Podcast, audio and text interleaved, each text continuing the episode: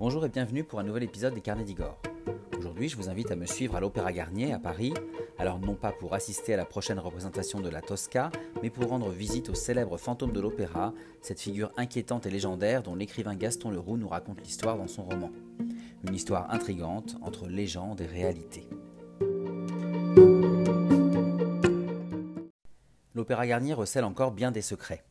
Imaginé à la demande de Napoléon III par l'architecte Charles Garnier, qui en pose la première pierre le 21 juillet 1862 sous le Second Empire donc, il est pourtant inauguré sous la Troisième République le 6 janvier 1875, après la chute de l'Empire.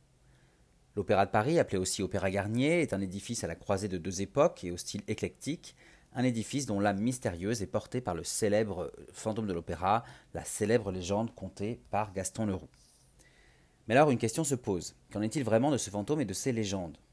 En effet, dans un lieu comme l'opéra, conçu par Garnier pour couper les spectateurs du monde réel et les plonger dans un monde de rêve et d'imaginaire, la réalité et le mythe peuvent facilement se confondre. Comment déceler le vrai du faux? Eh bien, c'est ce que je vous propose aujourd'hui dans cette nouvelle anecdote. Alors tout commence en 1910 quand Gaston Leroux publie son roman fantastico-policier Le fantôme de l'opéra. Dans ce roman, l'écrivain parle et décrit d'étranges phénomènes dont l'opéra de Paris serait le témoin, des phénomènes qui seraient attribués à un homme effrayant, un fantôme malicieux à l'apparence hideuse. Dans la réalité, le roux sera influencé par les histoires imaginées par les Parisiens autour du nouvel opéra. En effet, dès l'ouverture du monument, la population de Paris, qui ne peut entrer dans ce lieu réservé à une poignée de privilégiés, va laisser aller son imagination et faire courir la rumeur que de mystérieux événements se produiraient dans les souterrains de l'opéra. Des événements qui seront ainsi attribués aux fantômes maléfiques. D'ailleurs, en parlant de fantôme, Gaston Leroux le décrit comme un personnage au visage difforme. Là aussi, l'écrivain se serait inspiré d'un fait divers datant de 1862. Cette année-là, à l'opéra de la rue Le Pelletier, donc toujours à Paris, un homme aurait été défiguré par les flammes en tentant de sauver sa fiancée, une danseuse dont la tenue avait pris feu. De l'homme brûlé au fantôme dévisagé, il n'y avait qu'un pas, un pas que Leroux a franchi. Toujours dans son livre, l'écrivain nous apprend que le fantôme s'appelle Éric et que c'est un ancien prestidigitateur et surtout qu'il est amoureux un amoureux inconditionnel de musique et d'opéra. Ainsi, dans une note adressée au directeur des lieux et signée du fantôme de l'opéra, Eric aurait exigé d'avoir sa propre loge réservée pour lui chaque soir, la loge portant le numéro 5. Alors, réalité ou non, encore aujourd'hui, la loge numéro 5 de l'Opéra Garnier, située côté jardin, ne se loue pas et reste bien réservée aux fantômes, comme l'indique une plaque apposée sur sa porte. Autre fait marquant, le roman nous raconte qu'un soir, le fantôme aurait fait tomber le magnifique et impressionnant lustre de l'opéra sur les spectateurs. Là aussi, Gaston Leroux s'inspire de la réalité. En effet, le 20 mai 1896, lors d'une représentation du Faust créée par Charles Gounod, un des contrepoids du lustre tombe sur le fauteuil numéro 13 au quatrième balcon, écrasant de ses 700 kilos une malheureuse spectatrice.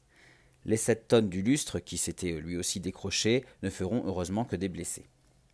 Autre similitude entre le mythe et la réalité, Christine Daé, la chanteuse dont était prise Eric dans le roman, interprète le rôle principal de Marguerite dans Faust, l'opéra qui se jouait le jour de l'accident.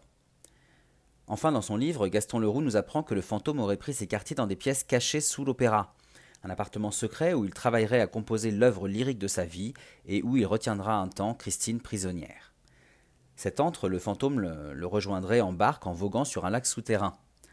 Alors s'il n'en est rien pour les pièces secrètes, il faut savoir qu'il existe bel et bien un lac souterrain sous l'Opéra de Paris. En effet, il a été conçu lors de la construction du bâtiment pour contenir l'eau des sols, et il sert aujourd'hui, entre autres, de réservoir en cas d'incendie.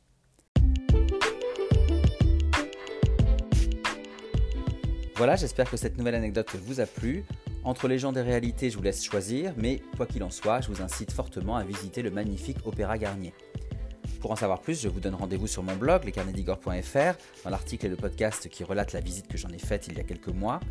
Et pour le reste, n'hésitez pas à vous balader sur ce blog afin de découvrir d'autres anecdotes et d'autres visites de mes lieux historiques et culturels favoris dans les articles et les podcasts dédiés. Vous pouvez aussi me suivre sur Facebook, Instagram, YouTube ou TikTok pour retrouver toutes mes actualités en photo et en vidéo. Et je vous dis bien sûr à très bientôt pour d'autres aventures, d'autres anecdotes et d'autres visites.